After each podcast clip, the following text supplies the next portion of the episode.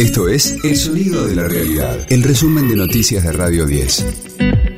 Hoy es miércoles 19 de julio, mi nombre es Karina Sinali y este es el resumen de noticias de Radio 10, El Sonido de la Realidad. Sergio Massa confirmó que en las próximas 48 horas habrá definiciones con el Fondo Monetario. El ministro de Economía y candidato presidencial de Unión por la Patria también cuestionó a quienes informaron sobre un supuesto pedido del gobierno de postergar las negociaciones. Precisó que el estatuto del organismo impide tal planteo por parte de un país. Estamos en plena negociación y estamos en etapa de definición. Buscamos tanto el management del fondo como nosotros tener un staff level agreement, que es el mecanismo por el cual se pone en marcha la nueva etapa de relacionamiento entre Argentina y el fondo. Leía que alguno tuiteó, publicó, Argentina pide la postergación de vencimientos. Yo le quiero contar a algunos periodistas que por ahí, en esto de tratar de adivinar por dónde va la negociación, por lo menos que miren el estatuto del fondo, porque desde el año 82 que no existe el mecanismo de postergación de vencimientos en el estatuto del fondo. Hoy habrá paro total de subtes. Será entre las 10 y las 13 horas. Previamente, entre las 9 y las 10, se levantarán molinetes en las cabeceras de todas las líneas.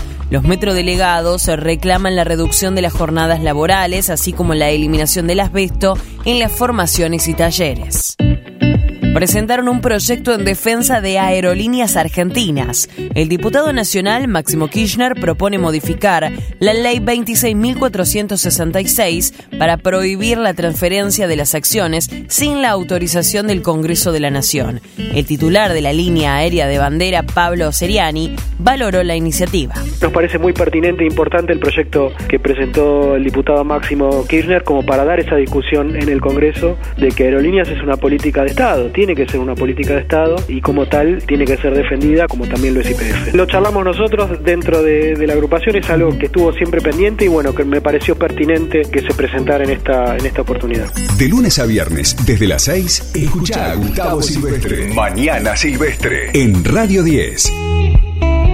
Se complica la causa de Elegante. La justicia bonaerense podría revocarle el beneficio de la prisión domiciliaria a Elian Valenzuela. Además, busca confirmar si alguien del entorno se contactó e intentó sobornar a uno de los hombres que lo denunciaron por amenazas y privación ilegítima de libertad.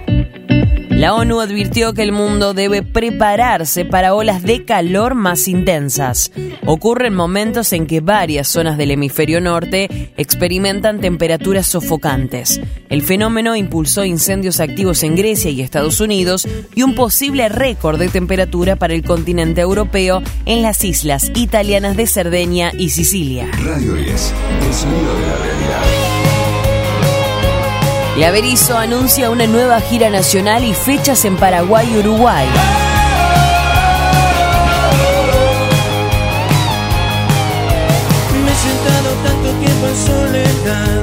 mirando tu nombre y pensar que llegará La banda, liderada por Rolo Sartorio, encarará cerca de una veintena de shows hasta fin de año.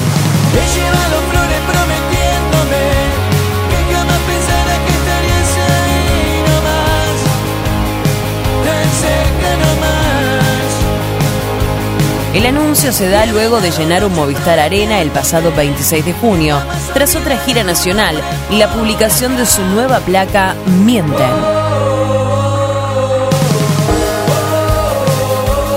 Además, tienen previsto un Gran Rex el próximo 12 de agosto.